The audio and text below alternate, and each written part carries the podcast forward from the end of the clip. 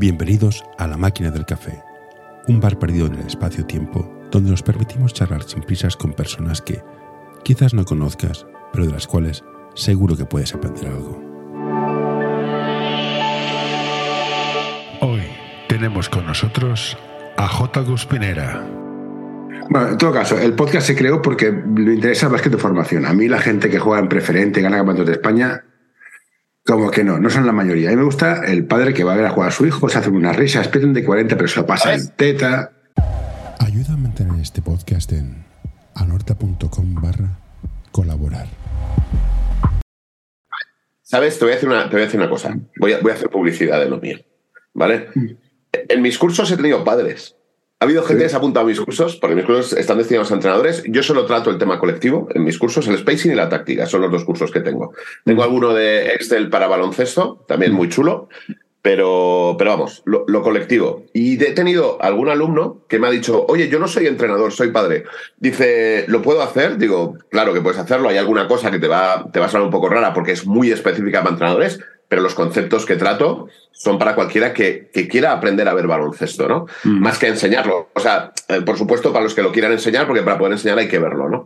Y, y, he tenido tres o cuatro. Y los tres, y los tres o cuatro que he tenido han salido encantados. Han dicho, tío, he alucinado, he aprendido más en este curso que en toda mi vida de baloncesto, ¿no? Con el de spacing en concreto. Mm.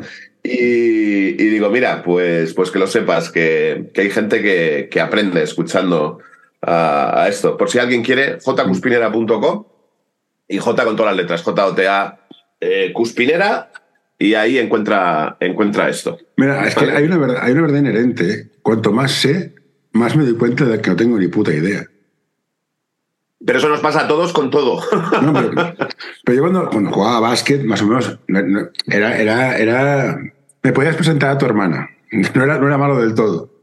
Pero joder, ahora que me he metido a entrenar, me llevo, llevo como, pues esto, los últimos ocho años viendo básquet hasta cansarme, clinics por todos lados. Te tengo más visto que, que el TVO. Es que no tengo ni puta idea. Y es que todo es depende. Es depende. Tú eres un fanático del spacing. Oye, de puta madre, monta un sistema de spacing de cojones. Pero claro, le das el balón a un tío, no sabe hacer nada y dices, vale, tienes un spacing de puta madre, pero, pero como le pongas un bloqueo en los morros, no va a hacer nada. Sí, lo que, pasa, lo que, pasa, es que ocurre, ocurre al revés, más a menudo. ¿Vale? Efectivamente, es decir, con el spacing a solas no haces nada. Lo mismo que eh, eh, por qué monté el curso de spacing. Porque con la técnica individual a solas tampoco. Y entonces, cuando veo baloncesto de formación, me encuentro que la mayoría, y cuando digo la mayoría, de verdad, no es una exageración, ¿eh? la mayoría de la gente no se da cuenta que el espacio que ocupan los compañeros y cómo se mueven está matando las habilidades del que quiere hacer algo con el balón. Y entonces es como, eh, chicos, en cuanto ajustéis aquí un poquito, vais a poder hacer muchas más cosas y, y, os va a sorprender. Y es por, lo que lo, es por lo que lo hice y por lo que lo lancé, para ayudar a gente a... A ver, porque además muchas veces veía que el que se llevaba la bronca cuando algo salía mal en esas situaciones no era el que le había matado el espacio, sino el que perdía el balón porque alguien le había matado el espacio, ¿no? Y entonces dije, hostia, esto no puede ser. Así que es recíproco, se dan las dos cosas. En realidad se necesitan las, las dos mutuamente. Se necesita que alguien tenga habilidades, es evidente, y se necesita que la gente alrededor le deje operar, ¿no? Si no, si no, no tienes nada. Ya, pero esto me, me pasa algo con mi padre, con los padres. La gente mayor se junta para jugar a básquet en plan vieja gloria. Y cuando viene un amigo de alguien, en plan, no, este sabe jugar a básquet, lo ves votar, hace sus, sus cositas, y dices, sí, parece que sí. Pero cuando realmente ves que sabe jugar, es cuando está en el campo sin pelota. Y dices, hostia, este sabe, este ha estado.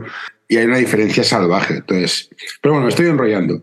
La idea es no, esta, no, de ya, formación. ya, ya va bien, ya va bien. Pues, mi duda como entrenador. ¿Cuánto cuesta enseñar a pensar en pista? Porque a mí me parece todo de puta madre, pero no sabes qué sabes y no sabes qué has de hacer.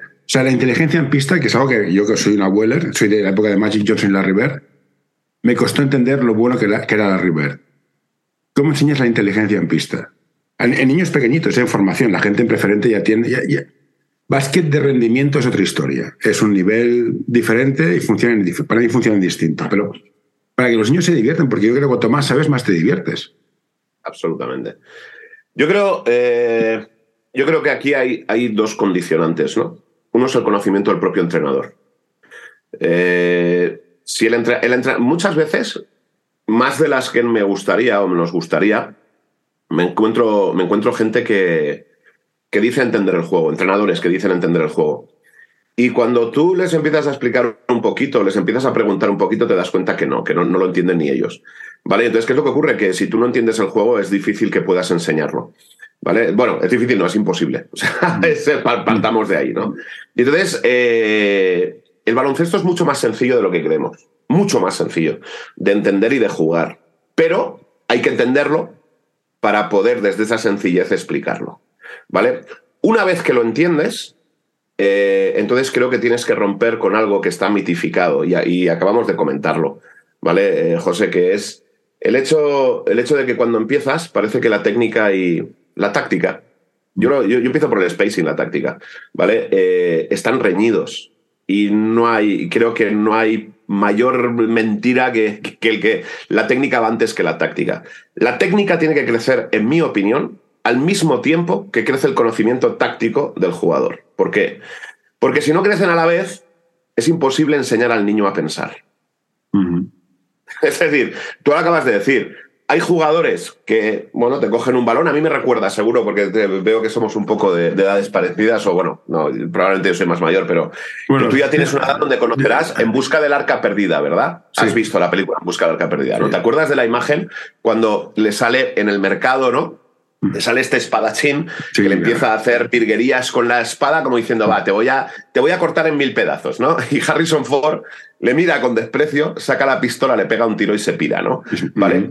Pues esto, esto me recuerda a mí a, gente, ¿vale? Que tiene habilidades increíbles para, para, bueno, pues para hacer bote, para hacer cosas que dices, ¡joder, qué maravilla, ¿no?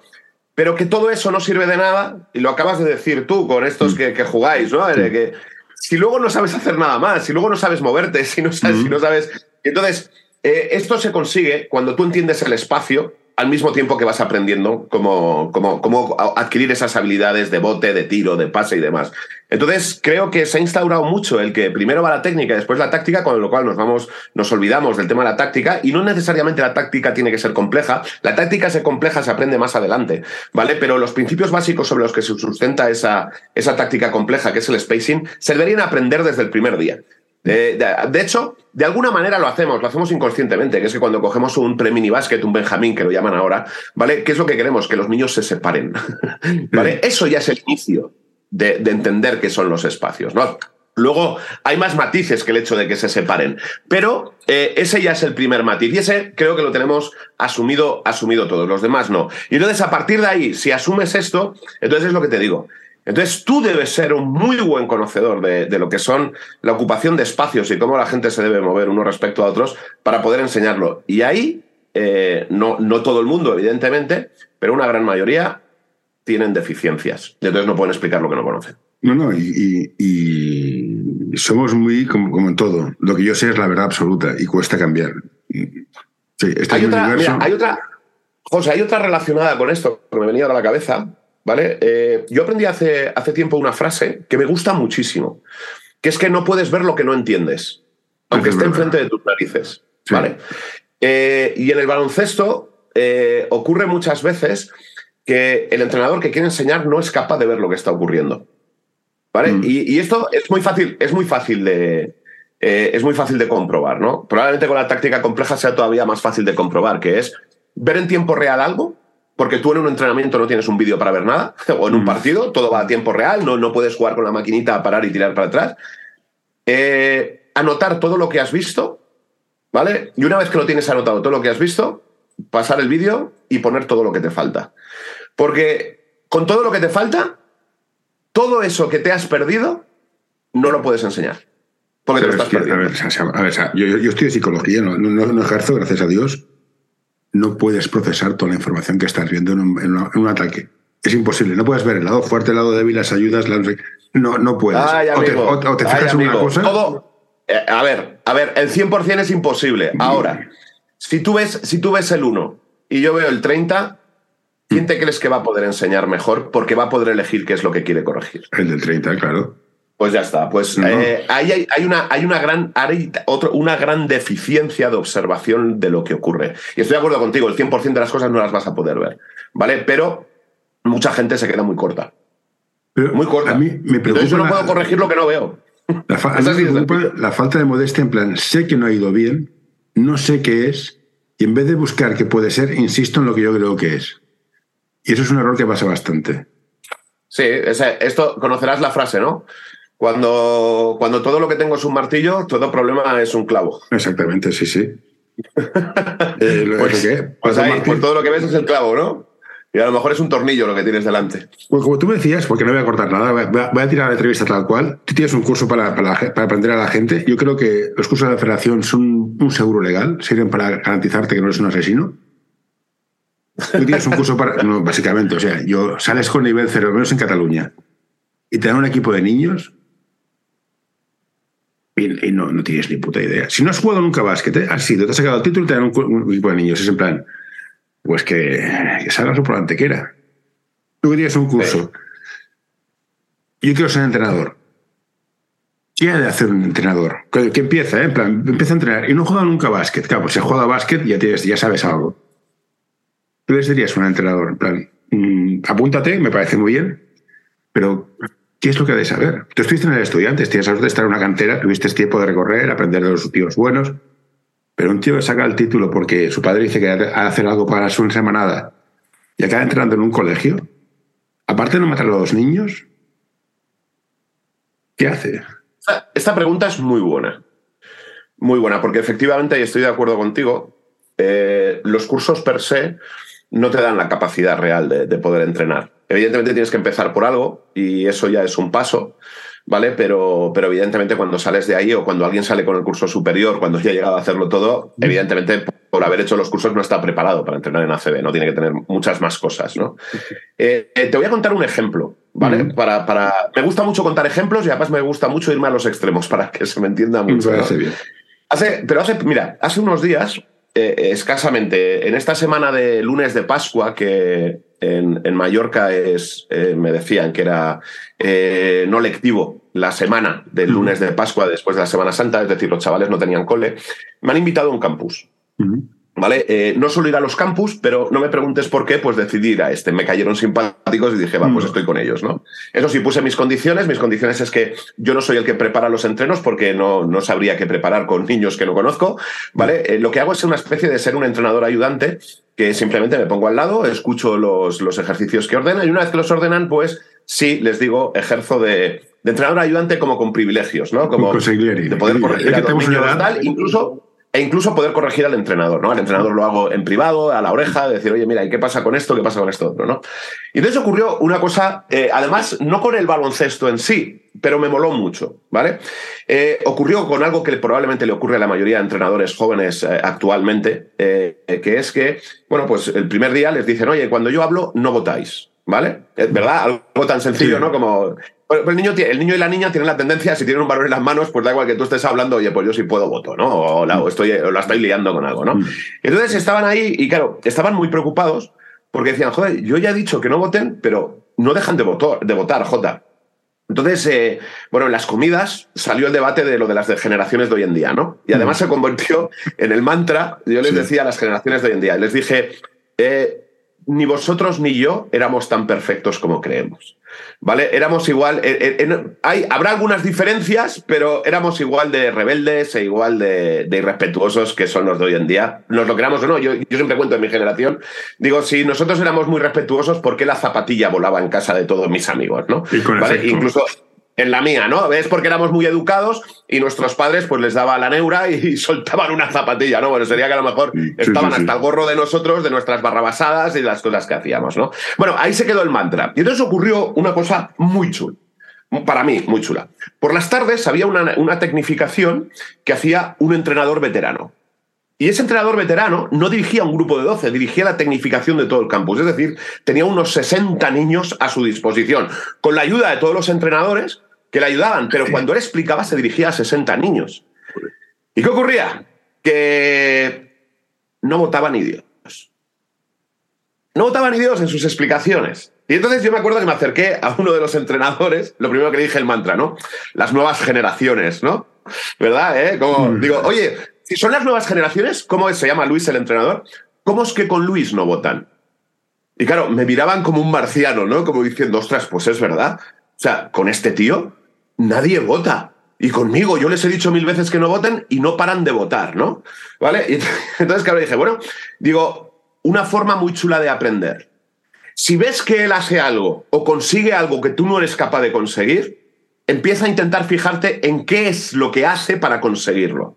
¿Vale? Entonces, bueno, yo ahí les ayudé. Les dije, mm. hizo como vosotros. El primer día, cuando alguien votó, mientras él hablaba, le dijo, oye, necesito que no votéis para que me escuchéis y yo me pueda escuchar a mí mismo.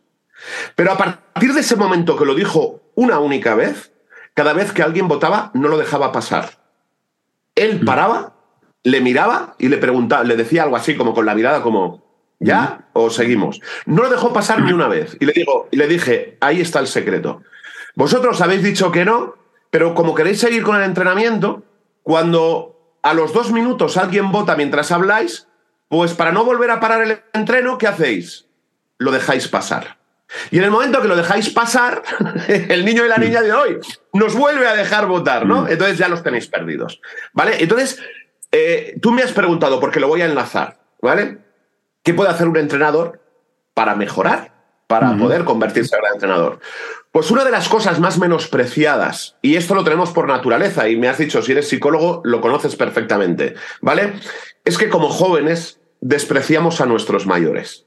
Es como, no, ¿qué, ¿qué me va a enseñar este a mí, no? Si este ya está desfasado, este no tiene ni puñetera idea, ¿no? Bueno, pues querido amigo, ese veterano, ¿vale? No te digo que te pueda enseñar todo, pero seguro que tiene muchas habilidades en las que te puede dar una clase magistral. Entonces yo, yo a los chavales que tenía, los entrenadores que tenía al lado cuando estábamos con esto, les dije, fijaros en qué detalles los hacen diferentes, porque consigue cosas que vosotros no conseguís, y si no sois capaces de identificar esos detalles, acercaros a él y preguntarle. Mm. Es decir, si observando, pues no sé qué es lo que hace distinto, que consigue que estos niños no voten cuando hablan, algo tan esencial para poder enseñar, ¿no? ¿Vale? Pues es tan sencillo como seguro que si cuando termina el entreno os acercáis a él y le preguntáis, oye Luis, ¿cómo leches consigues que estos tíos que con nosotros no paran de votar cuando hablamos contigo, que, que no, no, es que tengas 12, tienes 60, estén aquí todos con las orejas, con las orejas puestas? Y muy probablemente él va a tener el detalle de, daros tres o cuatro inputs de por qué eso con él no ocurre. ¿Vale? Y entonces, oye, tíos, tomar nota y reproducirlo o intentar reproducirlo. Que hay un camino que seguro que no saldrá perfecto la primera vez, pues seguro. Pero ya tenéis ahí, ya tenéis ahí material o materia para poder ir mm. mejorando. Entonces, yo el primer consejo que le daría a un joven eh, es fíjate en los más veteranos que tienes a tu alrededor y además, a poder ser, en vivo. Es decir, muchas veces buscamos, buscamos a los grandes maestros eh, en montañas lejanas, ¿no? Y la mayoría de las veces los grandes maestros los tienes a tu lado. ¿Vale? O hay muchos más grandes maestros a tu lado de los que tú crees. ¿Vale? Pues aprovechate de ellos y exprímelos. Porque normalmente la gente, normalmente, siempre hay excepciones, la gente, y especialmente la del básquet, si entrena, ¿vale?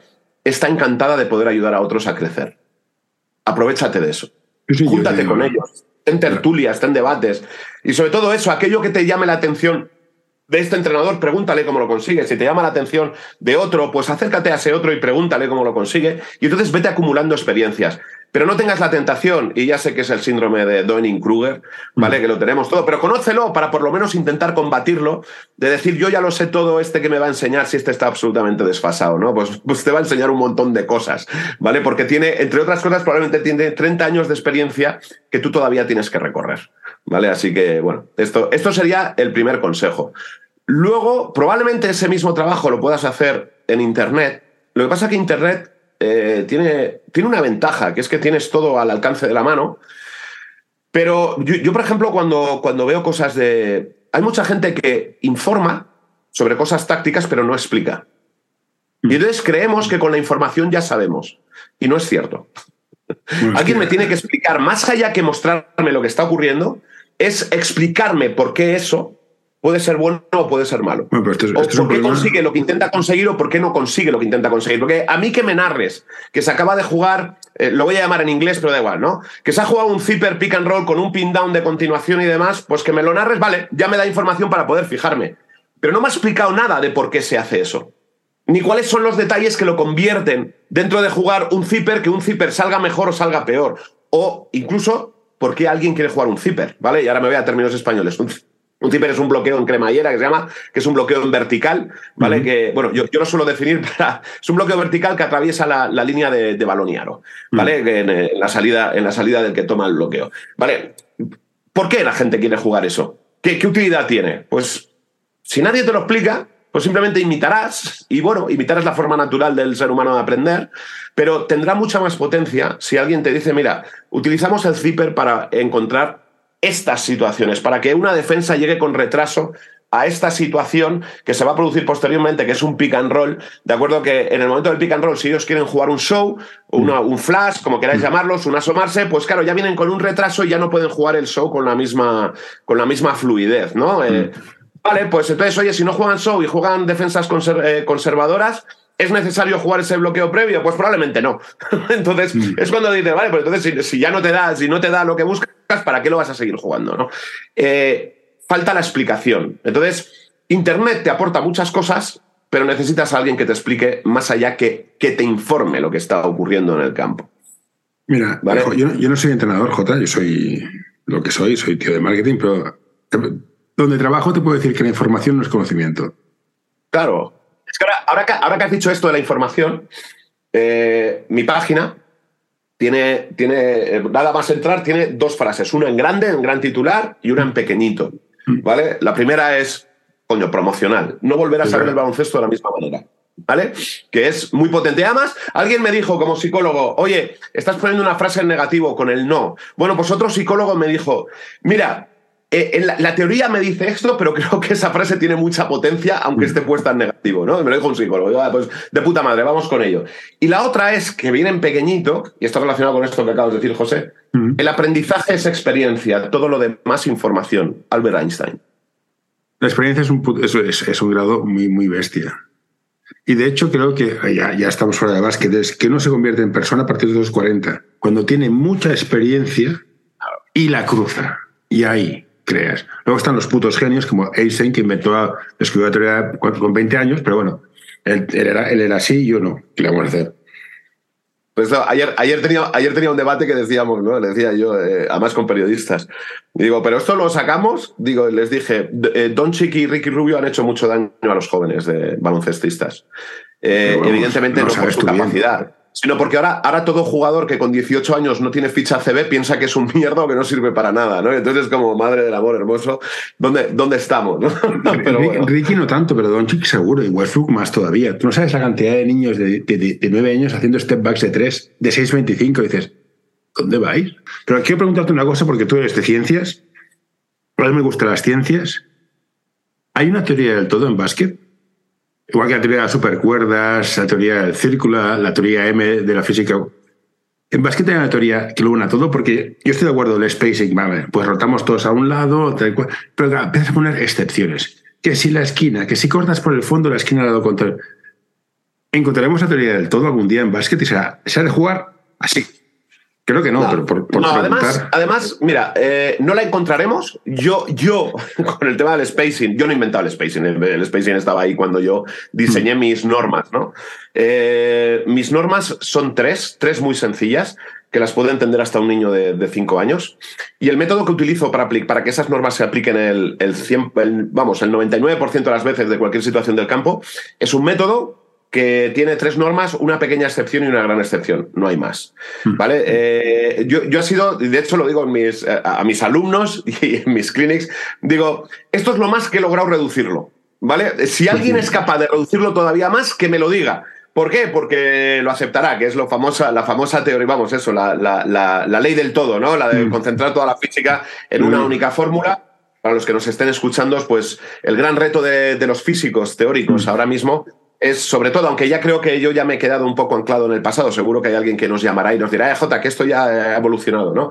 Eh, que es, digamos que la, la, física de lo muy pequeño, eh, que es la mecánica cuántica, está, eh, digamos que choca con la física de lo muy grande, que es la teoría de la relatividad de Einstein, ¿no? Entonces los físicos están locos por encontrar una, una nueva física que una las dos y que no sean incompatibles entre sí, que a día de hoy lo son, ¿vale? Entonces, bueno, están en esa búsqueda. Si la van a encontrar o no, pues, bueno, pues probablemente yo no viviré para, para verlo, ¿no? Pero están en esa búsqueda. Entonces, en esto del baloncesto yo creo que lo que hay que entender son los conceptos y luego yo siempre digo que a pesar de mis, de mis normas, las normas se tienen que cumplir en un alto porcentaje, pero que siempre hay que dejar un porcentaje para la sorpresa. ¿Por qué? Porque digamos que las normas de spacing, que, o por lo menos las que, las que yo aplico, eh, te van a garantizar que, estás permitiendo a tus compañeros jugar con el mayor espacio posible, lo mismo que te estás permitiendo a ti jugar con el mayor espacio posible, eh, no deja de ser el juego un juego de perro y gato.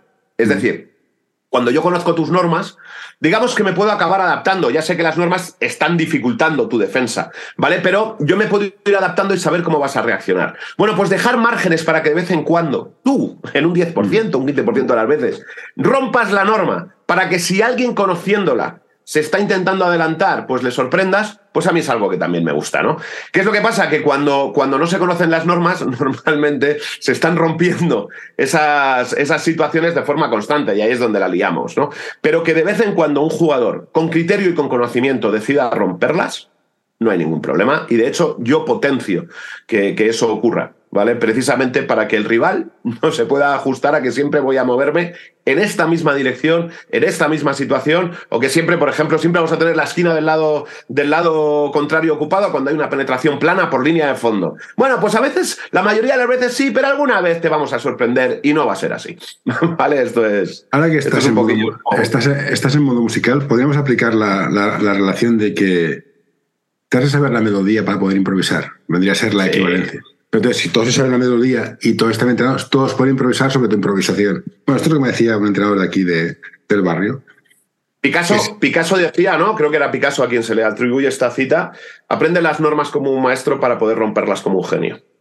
Pues sí, bueno, y Picasso decía que copiar a este pobres y no que era. Inspirarse era de, era, de mataos y copiar de genios. Es decir, Picasso era un tío muy peculiar también. No sabía nada. El de ahí abajo. y te voy a preguntar.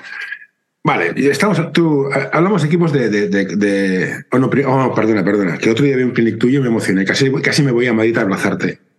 Haber venido, te invito a una Coca-Cola por lo menos. Bueno, firmo. Yo veo mucho básquet de pequeñitos y me, da, me, me, me, parte el corazón el entrenador que pone, nunca, nunca saca el grande. Ve un clinic tuyo sobre, sobre pivots. El típico niño que es alto, torpe, fondón, que no corre. Claro, en categorías de mini es el matado. Pero todos sabemos que quien cortará el bacalao dentro de cuatro será este. ¿Por qué nos cuesta tanto cuidar a los altos? ¿Y qué puta manía tenemos los entrenadores de meter al alto del pivote? Dios, hostia, todos han de jugar de todos. Cuando sea cadete ya lo pondrás al poste bajo a pelearse, pero ¿por qué? Yo tengo, esto, esto es una teoría mía, no tengo un estudio científico detrás, ¿vale? es mm. pura teoría mía. Yo creo que el entrenador, y además en todas las edades y en todas las categorías, salvo que si ya seas un entrenador muy asentado, y muy asentado en cualquier, en cualquier situación. Antes hablabas de que empiezas de verdad a, entenderla, no sé cómo lo has dicho, a entender la vida o a vivir cuando tienes 40 años. ¿Vale? Pues, al entrenador le pasa lo mismo. Eh, yo ahora voy a cumplir 53 la semana que viene y yo no veo la vida como la veía cuando tenía 30, y esto nos pasa mm. absolutamente a todos. ¿no? ¿Vale? O sea, vas adquiriendo grados de madurez que, que, oye, que, que te hacen ver todo de forma distinta. ¿no? Yo creo que todo entrenador tiene un puntito donde cree que la proyección de su equipo es la proyección de sí mismo. ¿Vale? Es como, si mi equipo no lo hace bien, la gente va a pensar que yo soy un mierda. ¿Eh? Y entonces, eso no es cierto. Es decir, Phil Jackson entrenando a un Benjamín de Mataos, como tú dices, mm. pues su equipo no lo va a ser como lo hacían los Lakers o como lo hacían los Bulls. ¿Vale? Mm. Es decir, nadie va a pensar que Phil Jackson ha dejado de ser un buen entrenador porque el gordito se bota el. Bueno, gordito o el bueno se bota el balón en el pie en esa edad, ¿no? Nadie lo va a pensar. Sin embargo, creo que todos tenemos una tendencia a pensar que lo que proyecta mi equipo es lo que la gente va a pensar de mí como persona. ¿Vale? Entonces, ¿qué, ¿qué, tratamos de hacer? Que lo que se vea en el campo sea lo más ideal posible. Entonces, claro, ¿quién nos sobra? Nos sobra el que se bota el balón en el pie. ¿Por qué? Porque pues van a pensar que el torpe soy yo. Digo, pero si no lo pensamos ni del niño, probablemente. ¿no? Es, decir, nuestra tarea como entrenadores. Y esto se lo digo a todos cuando, cuando se acercan, ¿no? Y probablemente yo. Eh, yo también he pecado de lo mismo, o sea, yo no soy perfecto. Vale, nuestra tarea como entrenadores es, nosotros recibimos a 12 niños o 12 niñas o un equipo mixto, me da igual, ¿vale? Eh, un día de septiembre y nuestro objetivo es que ese grupo de niños y de niñas evolucione individualmente y como equipo a lo largo de los nueve meses que están conmigo. Mm. ¿Vale? Estén en el nivel que estén. Y entonces, eh, ese es un trabajo que, que, es la leche en sí mismo. ¿Vale? O sea, es difícil, pero a la vez es tremendamente satisfactorio, porque cuando tú ves a un niño o a una niña progresar, ¿vale? Pues eso, yo, yo creo que no, hay cosa, que no hay cosa más bestial que eso. Y, y yo suelo decir, digo, en contra de lo que creemos, porque hay, muchas hay muchas cosas en la vida que son muy contraintuitivas, ¿vale? Que las tienes que conocer. A mí cuando la gente me, me, habla de atajos para ganar, yo siempre les digo, ¿sabes cuál es el atajo más rápido para ganar? Formar bien. Es el atajo más rápido para ganar. No conozco otro. Te, te, lo juro. O sea, cuando me dicen, no, es que metes una zona. Dice, pero si metes una zona y luego no saben atacar porque se botan en el pie, ¿Qué, consiguen, no? ¿Vale? Digo, que, pueden poner en dificultades. Ahora, tú enseña bien a tus niños y para mí ese es el mejor atajo para que empieces a ganar cuanto antes. Y lo digo convencido, ¿eh? O sea, no, no, no, no estoy. vamos, a lo mejor soy un chalao, ¿no? Pero estoy convencido. Y además, es que lo he vivido. Yo recuerdo, cuento siempre la anécdota, ¿vale? Hubo un equipo de élite, da, igual, ¿vale? Cuando hace ya muchos años jugaba, jugaba un, un torneo con otros equipos de élite eh, era infantil, pero vamos, de, canteras ACB, ¿no? Sí, sí. Y, bueno, pues nos tenía acostumbrado a un nivel muy alto y esa generación era de chavales muy espigaditos, como solía tenerlos, mm. pero el nivel no era, no era bueno. Ese año el nivel, por lo menos en Navidades, cuando se jugó este torneo, era, bueno, pues inferior a lo que nos tenía costado. Y de hecho, contra los otros equipos, el, partido que menos perdió fue de 20. Seis meses después ganaba el Campeonato de España.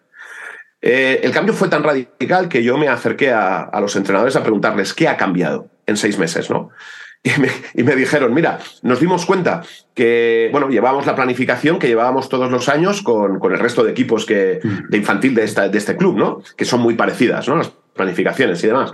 Entonces nos dimos cuenta que este equipo no llegaba. ¿Y qué hicimos? Empezamos a podar objetivos. Nos quedamos con los dos o tres que creíamos que eran más importantes. Uno era el tiro, el otro era la ocupación de espacios y unas habilidades para pasar, votar, pero sobre todo tiro y ocupación de espacios. Joder, macho, seis meses después ganaban el Campeonato de España.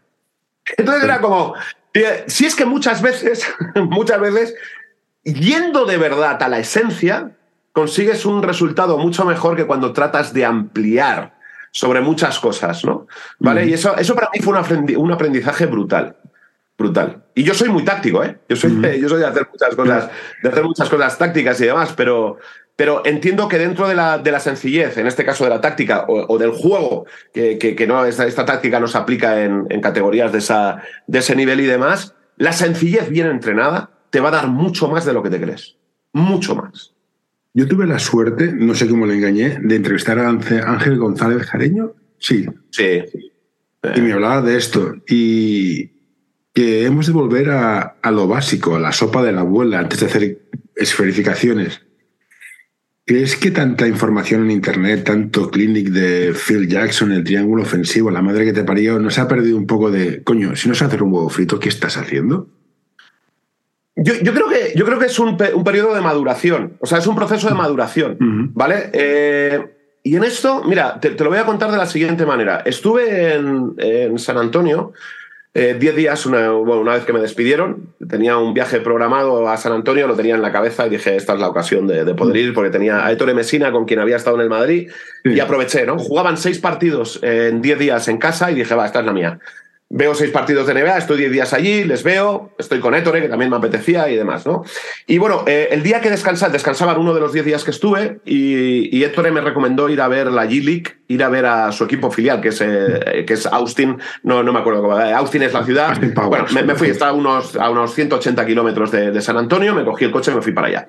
Y entonces dio la casualidad que el entrenador estaba enfermo y dirigió la, sesión de entreno, que yo pude ver, la dirigió un entrenador ayudante. El entrenador ayudante era un chaval de 30 años que eh, se había retirado como jugador porque había tenido una lesión que le había, que le había retirado. ¿no?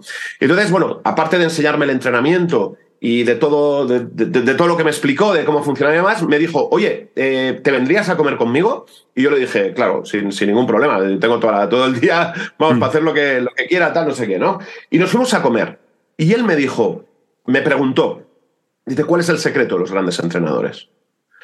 Y yo le dije, la sencillez. Eh, porque esto lo he aprendido, o sea, esto, esto lo he aprendido de, gente como, como Aito García Reneses, como mm. Pedro Martínez, como otros muchos, ¿no? Que me llaman mm. muchísimo la atención cómo, cómo juegan sus equipos, ¿no?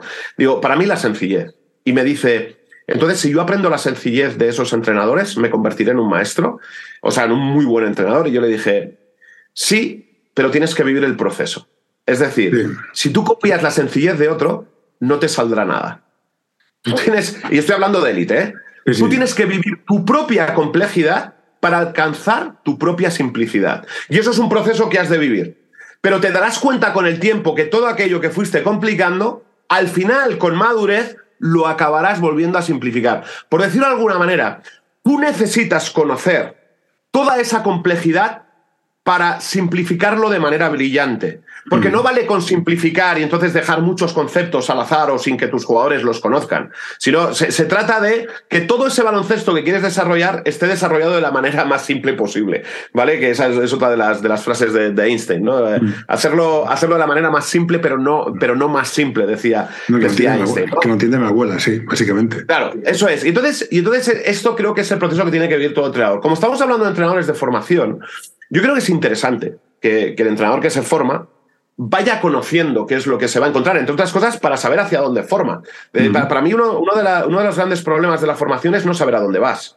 O sea, si tú no sabes qué es lo que tienen que conocer los jugadores, si estás formando, imagínate, para la élite, si no estás formando, pero si estás formando para la élite, o para que alguien en un momento dado pueda tener opciones de entrar en la élite, que ya sabemos que la élite es muy exclusiva, si no sabes qué es lo que necesitan para estar en la élite, es muy difícil que les traces un camino de habilidades básicas que necesitan para poder estar ahí. ¿Vale? Ahora, que tú tengas el conocimiento de lo que necesitan para estar ahí, no quiere decir que les metas todo ese conocimiento de golpe cuando son infantiles. O sea, les tienes que diseñar el camino, ¿vale? Para que vayan acumulando todos esos conceptos, todas esas habilidades y probablemente todas esas experiencias para que cuando lleguen estén preparados para competir en esa, en esa situación y además cuando llegan, el proceso ni siquiera ha terminado. Acaba de empezar uno nuevo, ¿vale? Donde, tú te sigues formando, probablemente hasta el día que te retiras, si, si, si no más, ¿no? Antes hemos empezado esta charla, José, ¿verdad? Donde mm. uno no para de aprender. Y esto es mm. importantísimo entenderlo. el proceso de aprendizaje en todas las materias de la vida es un proceso que no termina, no tiene fin. Mm. Siempre hay detalles que puedes aprender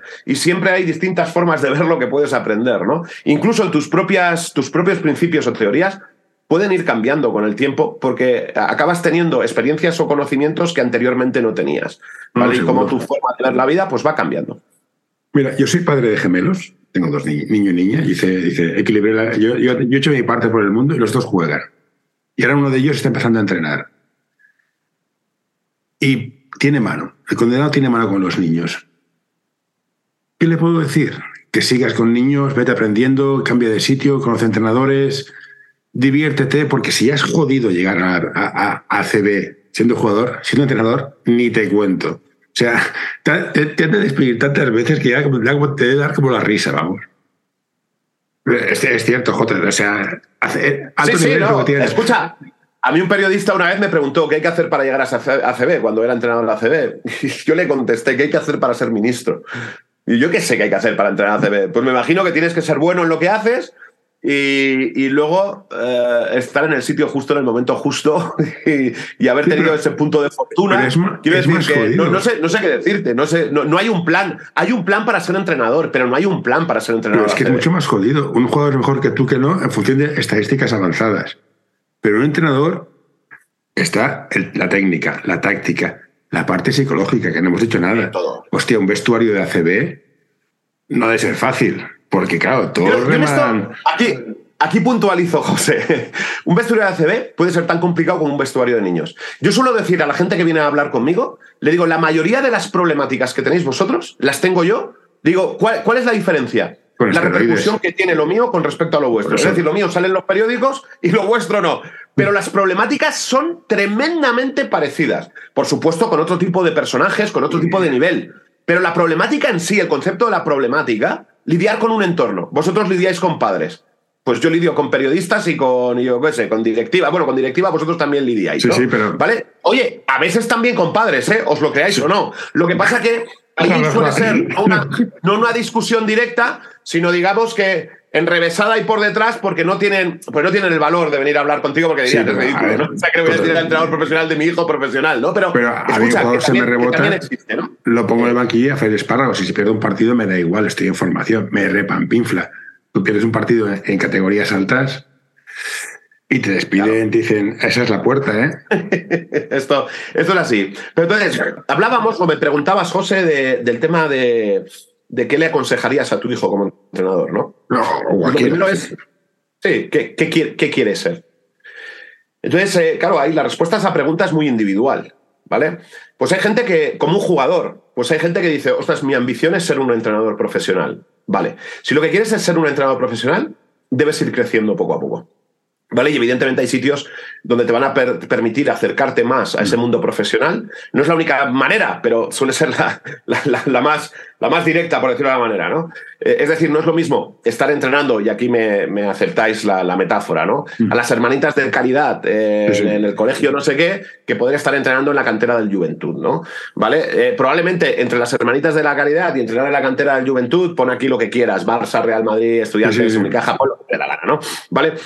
Eh, pues evidentemente hay como pasos intermedios, ¿no? Pero si lo que quieres es crecer para acercarte a ese mundo, pues probablemente tienes que ir, digamos que buscando sitios que te permitan ir saltando, eh, saltando de nivel. Eh, ¿Qué es lo que va a ocurrir? Que para poder saltar de nivel tienes que demostrar que en el sitio donde estás, porque esto es uno de los grandes errores que cometen los entrenadores o entrenadoras jóvenes cuando quieren crecer. Que dicen, claro, es que estoy en un sitio donde, claro, el nivel es muy bajo, entonces, claro, yo cómo voy a, cómo voy a saltar? Digo, ¿Cómo vas a saltar? Haciéndolo muy bien con tu equipo. Hoy quiero recomendarte este podcast. Psych and Roll, un podcast sobre psicología y deporte en el que tratarán diversas temáticas relacionadas con ambas disciplinas. Un programa creado para aportar realidad y necesidad en torno a la psicología, además de facilitar un espacio donde la comunicación sobre ciertos temas esté libre de tabús, estigmas y etiquetas. Hoy quiero recomendarte este podcast. El alma del juego by Soul Basketball, el podcast en el que charlaremos con personajes del mundo del básquet con diversidad de carreras, funciones y experiencias para que nos acerquen al alma de nuestro deporte, el baloncesto. Tú quieres crecer, hazlo muy bien con tu equipo. Si la gente ve que tú haces mejorar a todos los equipos a los que entrenas, la gente te va a ir a buscar. Eh, no, no, a lo mejor no te irá directamente a buscar eh, la peña si acabas de entrenar a las hermanitas de la caridad, pero si acabas de entrenar a las hermanitas de la caridad, eh, pues probablemente te va a buscar alguien que está pues, dos puntos por encima, porque dicen, oye, este tío o esta tía tiene algo, ¿no? Eh, eh, sus, equipos mejoran, sus equipos juegan muy bien, sus niños y sus niñas evolucionan técnicamente, pues oye, pues nos gustaría tenerlo, ¿no? Es la forma de progresar, pero intentando buscar esos saltos, ¿no? Es decir, intentar provocarlos. Por otro lado, no necesariamente tienes que querer llegar a ser profesional. Puedes disfrutar. Y de hecho, aquí a mí me llama muchísimo la atención, porque, porque yo no soy así, pero lo admiro. Hay entrenadores que no quieren entrenar en élite. Eso me gusta. Pero es que ni siquiera, es que ni siquiera quieren entrenar en infantil. Son felices entrenando minibásquet. Y yo digo, necesitamos más gente como vosotros. Sí, sí, sí. Porque hay especialistas de minibásquet que son auténticos genios para entrenar el minibásquet. Y entonces oh. yo siempre digo, digo, yo empecé en minibásquet, ¿vale? Pero mi sueño siempre era crecer. Pues probablemente dentro de lo que yo haya sido en minibásquet, yo no haya sido el mejor entrenador posible para minibásquet. Mm. ¿Por qué? Porque mi mente siempre estaba, eh, pues yo quiero llegar el, infantil el año que viene. Y, un día quiero llevar el junior de mi club. Y un mm. día quiero llevar el EVA de mi club, ¿no? Y que está perfecto, que no hay nada, no hay nada malo en problema. Pero hay gente que una vez que entrena, Dice, vive el entrenar un equipo de categoría superior y dice que no, que no, que a mí lo que me mola es esta franja de edad de los niños y de las niñas, donde te lo dicen. Son como esponjas, porque es real, ¿vale? Donde están viviendo su proceso madurativo de la pubertad y tal, no sé qué, y yo quiero entrenar a estos niños para siempre. Entonces, si tú lo que quieres entrenar a ese tipo de equipos, pues ¿qué tienes que hacer? especializarte en ese tipo de equipos, ¿vale? Y hacerlo cada vez mejor y entonces poder ir a ver, pues en vez de ir a ver entrenos del ACB, ir a ver entrenos de gente que te llame la atención eh, entrenando en minibásquet, ¿no?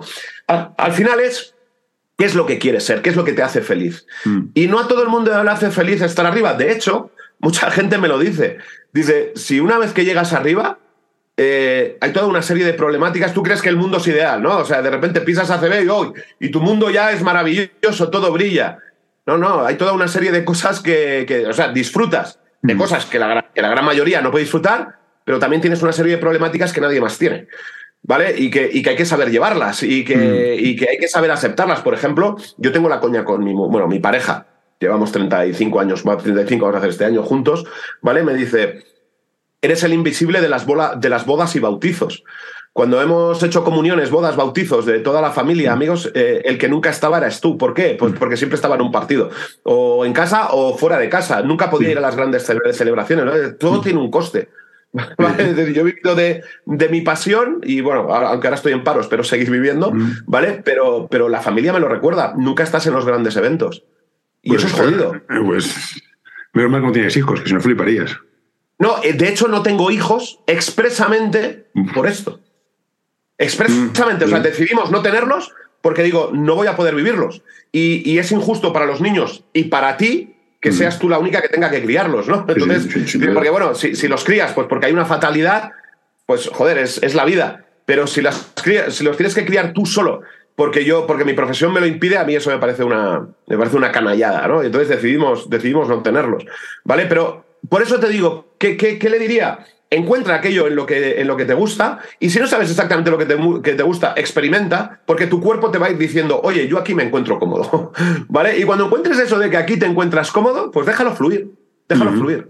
Y olvídate un poquito, esto ya sé que es el consejo que damos todos, aunque yo, yo ahora lo empiezo a aplicar con 53 años, con Ujú. alguna actividad extra que, que hago, es, da igual lo que la gente diga alrededor. O sea, olvídate de lo que la gente alrededor te dice, que no, es que así no vas a crecer, o así no vas a no sé qué, ¿no?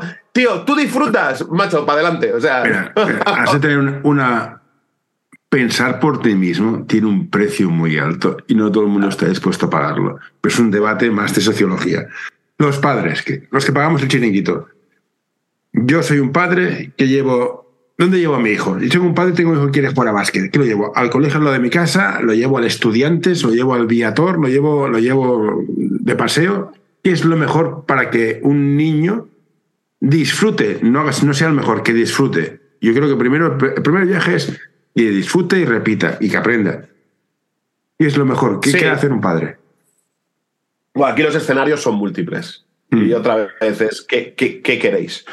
¿Vale? Si lo que queréis es el factor social de, de divertirse haciendo mientras alguien hace deporte, yo mi recomendación más clara es, evidentemente, quédate en el cole Mm. con, con los amigos. Y además, eh, fíjate, incluso si muchas veces, si el chaval destaca en minibásquet y demás, eh, pero te digo que cada, cada escenario es distinto, ¿no? Que incluso que pasarse unos años ahí en el, en el cole es, es tremendamente interesante. Mira, yo recuerdo, te lo voy a contar de la siguiente manera, otra vez anécdotas que ya te he dicho, te iba a Mm. contar unas cuantas. ¿no? Yo, yo fui el entrenador que dirigió a Ricky Rubio Mm. en U16 cuando, cuando España fue por primera vez campeona de Europa eh, de un campeonato U16, ¿vale? Mm. Eh, bueno, Ricky Rubio ya tenía, eh, tenía ficha ACB. Mm. Es decir, con 15 años, con 14 debutó, con 15 años tenía ficha ACB. Era, bueno, no sé si la ficha era ACB o era cadete, pero me da igual porque era jugador de la primera plantilla con todo derecho. ¿Vale? Mm. Y entonces, eh, claro, eh, la federación, yo, yo aparte de ser el seleccionador, trabajaba en el gabinete técnico, es decir, trabajaba todo el año para la federación. Y entonces Ángel Palmi, que era el director deportivo, me mandó a hablar con, con los padres y con Ricky. Y la idea era, eh, claro, él podía estar en la U16, que era la que le correspondía por edad, pero por nivel, que ya estaba con ficha CB, podía estar en la U18, en la U20. Y en aquel momento todavía no nos planteábamos que estuviese en la senior, eso ocurriría un año después, ¿vale? Pero vamos, casi que podíamos decir, bueno, pues hasta a lo mejor alguno se lo plantea, ¿no? ¿Vale? Pero vamos, que podía. Entonces, la idea era, vas, hablas con ellos y que elijan. Porque solo va a haber, solo va a ir a una. Ese es el acuerdo que llegamos con el club, que iría a una única selección para no saturarle, eh, pero que él eligiera, porque tenía nivel para estar en cualquiera. Y entonces recuerdo que, bueno, me senté con los padres y con, con él y le pregunté, ¿no? Directamente, Ricky, ¿en qué selección quieres estar? Y su respuesta me flipó, porque me dijo en la U16. Yo esperaba que dijera la U18 o la U20, ¿no? Y yo digo, la U16, que además era la que iba a llevar yo. Digo, entonces le pregunté, ¿te puedo preguntar por qué? Y su respuesta es lo que me, me llamó mucho la atención. Me dijo, Jota, desde que soy minibásquet estoy subido de categoría. Quiero jugar un gran campeonato con mis amigos, con mi generación. Mm. Y entonces aquello, aquello me, hizo, me hizo pensar mucho de, de cara a futuro, ¿no? ¿Vale? Es algo que he tenido muy presente. Porque todos constantemente, en cuanto un niño o una niña tiene nivel para estar en la categoría superior, lo que hacemos es subirle sin preguntarle siquiera si quiere estar arriba o no. Porque hay niños que hacen baloncesto más allá del nivel que tienen porque quieren seguir con su entorno. Porque quieren seguir con su grupo de dos o tres amigos de toda la vida, ¿vale? Con los que disfrutan el campo. Y, dar ese otro paso no, no es que le suponga un trauma o no le suponga tal, pero es como que y no me puedo llevar a estos dos o tres conmigo. bueno, pues ese es un paso muy importante. ¿no? Yo lo traducí después, además, porque además pensé mucho en el caso de Ricky, que, bueno, en, su caso creo que sí que lo estaba. Yo decía, vamos a suponer otro caso Ricky, ¿no? Incluso el suyo, no, lo conozco desde dentro, lo intuyo. Eso lo vivió Aito, que además creo que lo protegió muy bien de cara hacia afuera y, más, ¿no? ¿Vale? Eh, que era el. Alguien puede estar preparado para estar dos, tres categorías por encima está psicológicamente, madurativamente preparado para vivir experiencias, no de su edad, sino de chicos y chicas de cinco años mayores? hablé con Mickey Forniers, que estaba en la época ya, y el tío me decía que Ricky era, era, era madurativamente era increíble, era mucho más maduro. Claro, yo, lo tengo claro con Ricky. Pero todos los niños son iguales. Ah, no, no, no. yo, te tengo el ejemplo del mío. El mío jugaba en preferente y decidió que estaba hasta los cojones y bajó para estar cerca de casa con sus amigos. Pues yo, pues yo mi consejo es ese, es, es ¿dónde te quieres sentir cómodo? ¿Tú quieres seguir creciendo? Pues si quieres seguir creciendo porque tienes esa ambición de, tal, pues, pues deja tu colegio y vete, vete al club o a un club. Y si es un club que, que te puede dar una serie de medios, pues muy bien. Luego valora. Eh, no es lo mismo estar en un sitio mayor donde encima tienes un rol importante que estar en un sitio mayor donde tu rol es el del último. No digo que eso sea malo. Yo, J, estuve dos años en Estudiantes Junior de jugador donde yo era el último mono. Y la gente siempre, me, siempre dice, no, cuando escucho, de, no, claro, es que te vas a ir a un sitio mejor para no jugar. Yo digo, yo no cambio aquellos dos años por nada. Y no jugaba un pimiento, ¿eh? Sin embargo, yo aquellos dos años no los cambio por nada. y es importante el jugador número 12, pero hay, perfiles y perfiles. Yo no aceptaría ser el claro, entonces hay gente que lo soporta y gente que no. Pues si no lo soportas y vas a ser el 12, pues a lo mejor te, te interesa quedarte en un escalón inferior donde puedas disfrutar de jugar, que a lo mejor es lo que te está interesando en ese momento, ¿no? A todos nos gusta jugar. Quiero decir, a mí me hubiese gustado jugar en el señor de estudiantes, ¿no? Sí, pero, ¿quién tenías en la plantilla? Chacho Rodríguez. seamos serios. Yo tengo un amigo que juega en la Juventud. era mi primer base. Y Pablo tengo un, amigo, tengo un amigo que juega en la Juventud y el primer base era, eh, ¿cómo se llama este de Vic? Que se lesionó las dos rodillas. El mejor base de España. Raúl López. Tenía, el primer base era Raúl López. No iba a jugar. Estaba claro. Claro, es lo que hay. Vale. El padre lleva al hijo donde se divierta. Acaba el partido. ¿Qué ha de preguntar el padre? ¿Cuántos puntos has metido? ¿Has defendido bien? ¿Has defendido mal? ¿Vamos a McDonald's Burger King o te lo has pasado bien?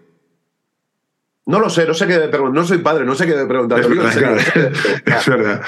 Vale. ¿Vale? ¿Cómo eh, hacemos que el padre ayude al entrenador en el proceso de crear un equipo? Porque si todos los padres preguntan cuántos puntos has metido, tenemos un problema.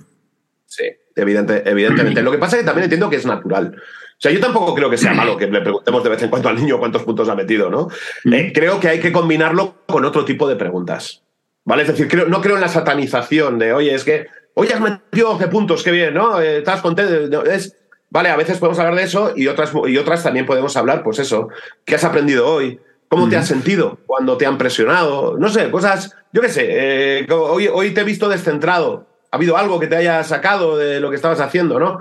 Quizás, probablemente lo que yo diría, yo sé que eh, eh, me imagino que el padre, cuando actúa, lo hace pensando que hace lo mejor para su hijo. No, sí, partimos de esa base, si no. Eh, ahí sí que diría el que el tipo de preguntas o el tipo de actuaciones que tengamos con él, en esta, en esta, como, como en esta, como en la mayoría, ¿no? Es intentar ser lo menos directivos posible. ¿Vale? Es decir, probablemente no se nos ocurre muchas veces eh, estar constantemente dirigiendo en matemáticas a nuestro hijo, sino que dejamos que el profesor de matemáticas dirija, ¿no? Porque tenemos ¿Vale? idea, ojo, ¿eh? claro, claro eh, pero ahí, ahí, has entrado en la clave antes, ¿no? Todos somos un entrenador, ¿no? Sí. Bueno, crees que eres un entrenador, pero te garantizo que la mayoría de las veces no lo eres.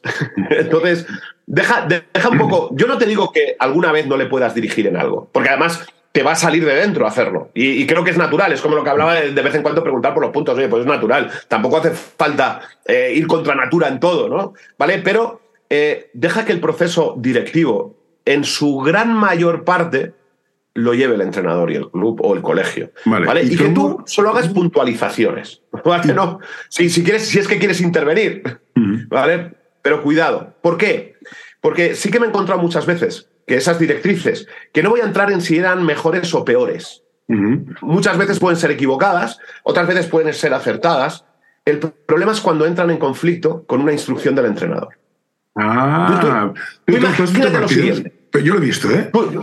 imagínate lo siguiente. Yo en el vestuario somos un equipo y como equipo tenemos roles. Entonces yo hoy te digo, José, eh, hoy necesito que compartas el balón con tus compañeros.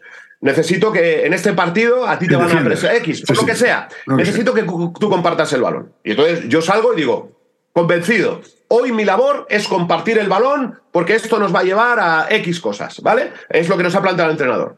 Entonces salimos al campo, empezamos a jugar, yo empiezo a compartir el balón y una vocecita desde la grada. ¡Pero tira! ¡Pero tira! ¿Por qué compartes? ¡Tira! El conflicto que le creas al chaval en ese momento es brutal. Porque tiene que elegir hacer caso a una de las dos autoridades que en ese momento elige en su vida. A su entrenador o a su padre madre. entonces dice, haga lo que haga, pierdo.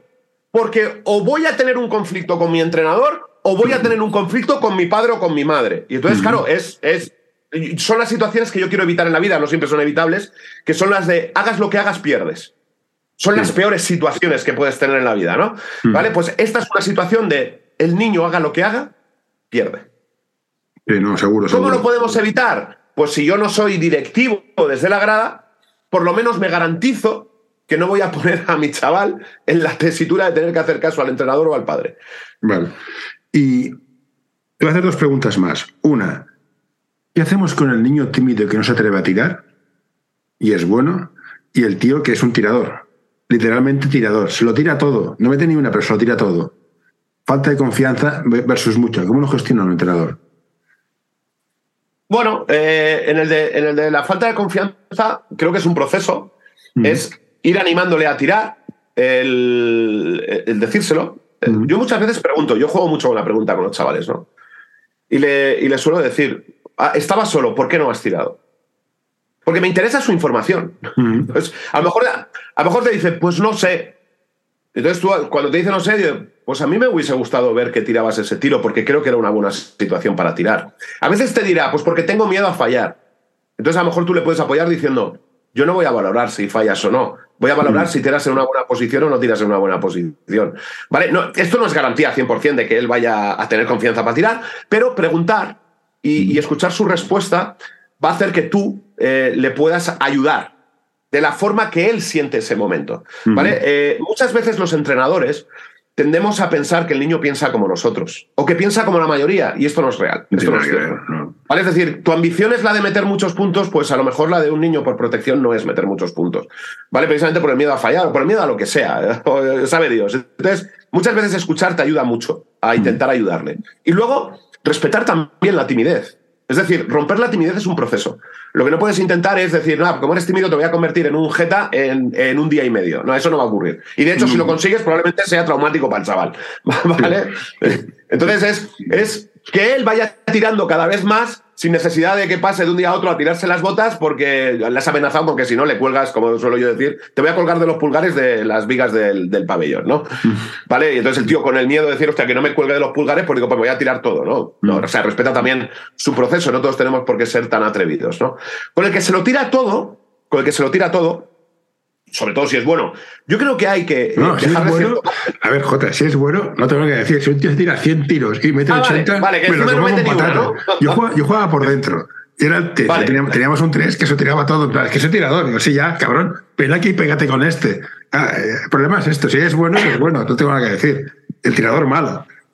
Sí, ahí, vale, el tío que se lo tira todo independientemente de si mete o no mete. Sí. Yo ahí, yo ahí es que, ¿sabes qué pasa? Que me gusta mucho el tema de, el tema de, de que aprendan a compartir.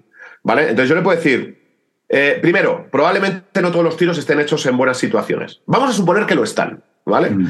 Eh, que, no, que no va a ser real. Pero si lo están, muchas veces es preguntarle. Dice, vale, ¿tu tiro es malo? No, están en buenas situaciones. Digo, pero ¿cómo crees que se sienten los demás si el único que tira eres tú? A veces es, es llegar a ese punto y no todos van a contestar lo que tú esperas. Sí, ¿eh? sí, es lo que te iba a decir. ¿Vale?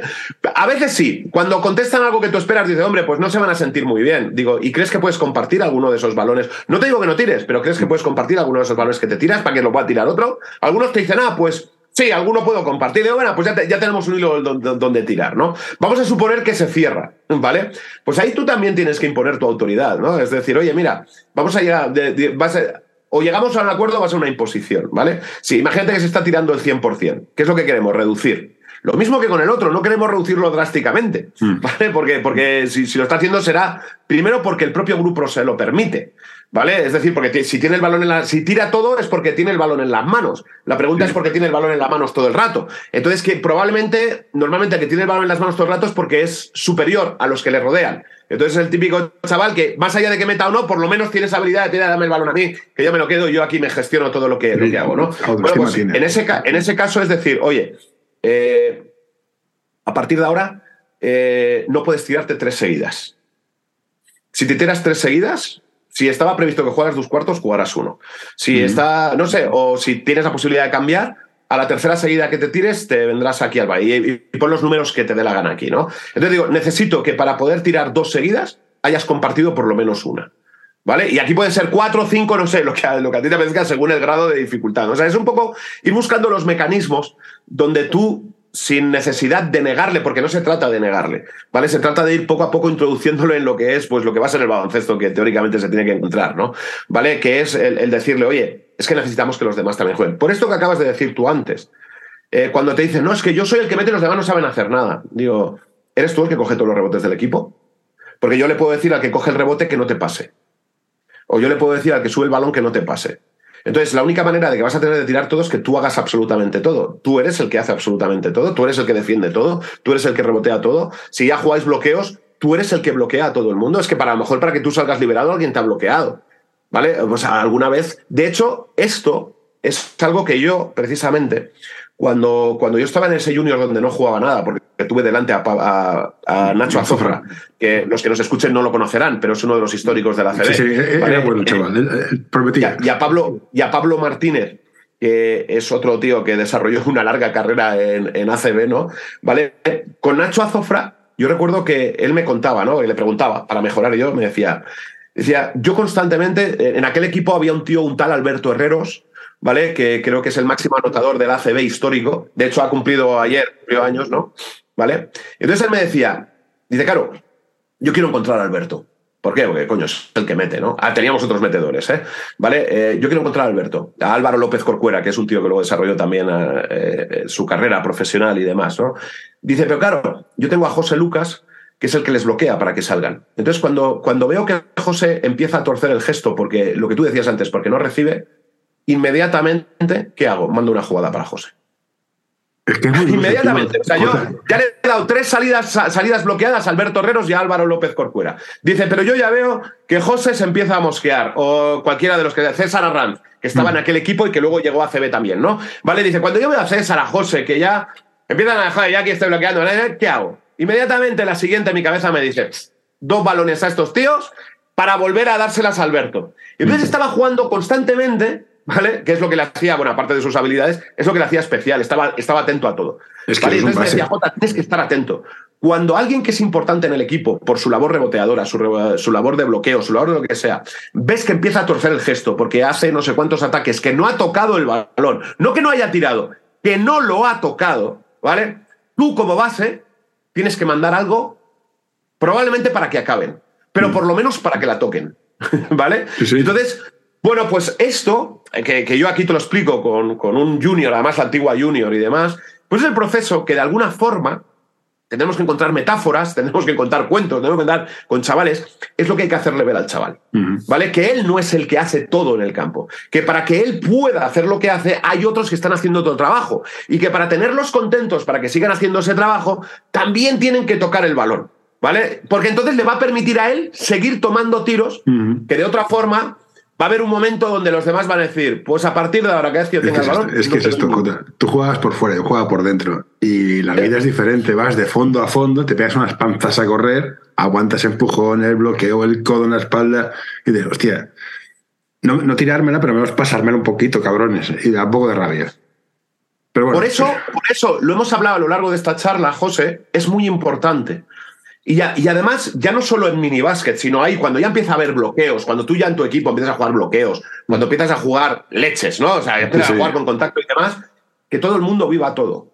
Mm. ¿Vale? Porque yo le digo, mm. yo, les digo, oye, vete un rato, a, estate 10 minutos jugando de poste. Vete una risa, ¿eh? Para que veas, para que veas cómo se vive, ¿no? El primero, el cómo ofreces los balones, que cuando le das un balón y no lo coge y dices, joder, otra vez que te da el balón, no, bueno, pues, a ver, intente tú coger el balón mientras estás sujetando a un tío y ese tío te está empujando y te está no sé qué.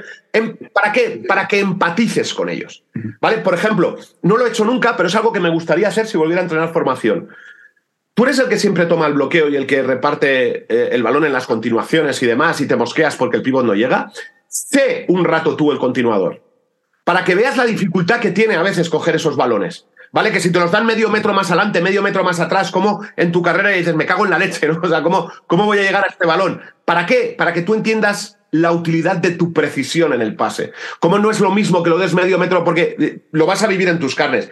Y entonces cuando el jugador empatiza con eso, pues probablemente le ayuda a poner el foco en ser más preciso y segundo, le, le ayuda a poner el foco en decir, hostia, es que a este tío le tengo que ayudar.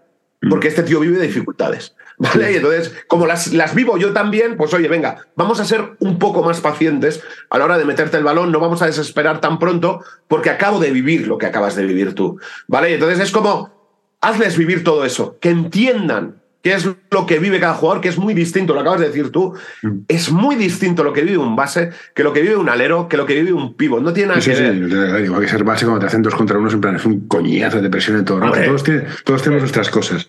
Última pregunta, no te quiero dar más tiempo. Tus cursos de Basket Insights, he visto están, están completos. Vas a volver a hacer una, segunda ronda, ¿no? Supongo, porque ya estaba mirando el de tenis. Eh, empiezo, empiezo un curso de táctica. Ahí pone el 28 de abril. Estoy ahora mismo, hoy tengo que tomar la decisión de si lo retraso tres o cuatro días, que solo sería tres o cuatro días el inicio, o si lo mantengo en el 28 de abril, porque yo soy el hombre orquesta, me hago todo, y entonces que crees que eres capaz de llegar a todo en un tiempo determinado y cuando empiezas a poner todo en sitio, me falta esto, me falta esto otro, y te loco. Somos sobreoptimistas, siempre, siempre creemos que somos más de lo que podemos hacer. Pero... Esto es. Y entonces entonces, si tengo, abro el de táctica, el, vamos, voy a poner ahí, el día 28 cuando está previsto, como más tarde lo voy a abrir el 3 de mayo, no, no, no va a pasar de ahí porque ya estoy, ya estoy en ello. Y el de, el de Spacing, que estoy terminando ahora, la edición que empecé en diciembre, eh, es posible, me estoy planteando dejarlo abierto de forma perpetua. O sea, en vez de empezar en un momento determinado, que el curso está a disposición de cualquiera cuando quiera. Vale, eh, pero es una decisión que tengo, que tengo que tomar ahora. Entonces, para quien me esté escuchando, si le interesa, el curso de táctica empieza eh, en nada, en 10 días como mucho. Eh, eso sí, recomiendo muy mucho que alguien que se apunte al curso de táctica eh, o haya hecho mi curso de spacing o tenga muy claros los conceptos de spacing. Porque si no, el curso de táctica se le va a hacer bola. O, o no bola. Va a vivirlo y va a sacar muchas cosas, pero no le va a sacar todo el jugo si no entiende el spacing. Porque muchas de las cosas que vamos a hablar, los porqués de las cosas que hacemos, están relacionados con el spacing. ¿Vale? El spacing, digamos que lo inunda todo.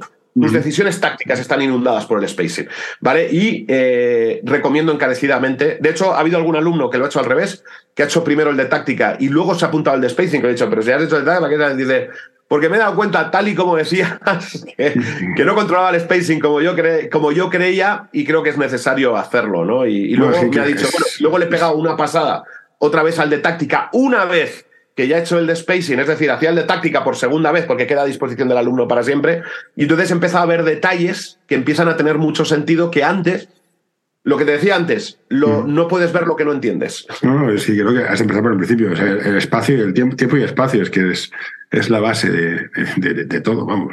Son, son, son, online, ¿no? O son. Online. Vale, vale, online.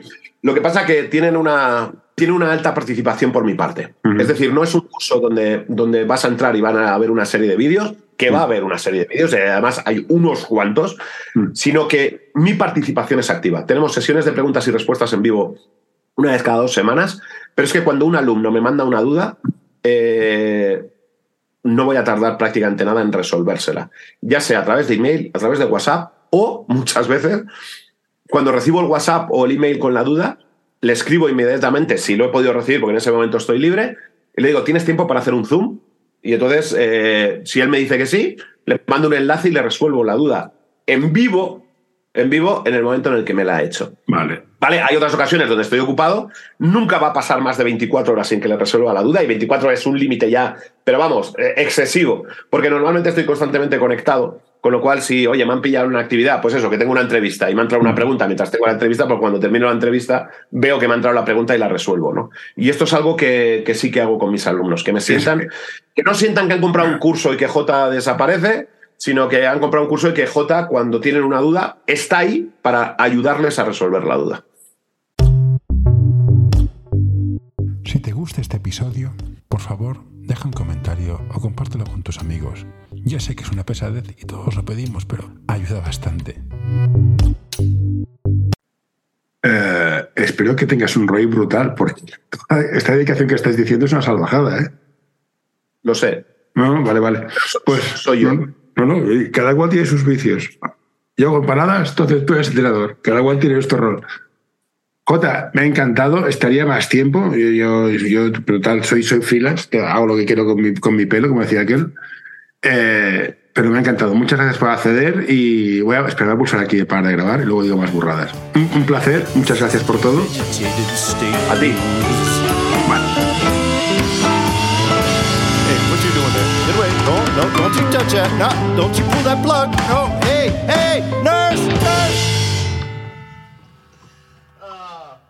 All right, I'm done.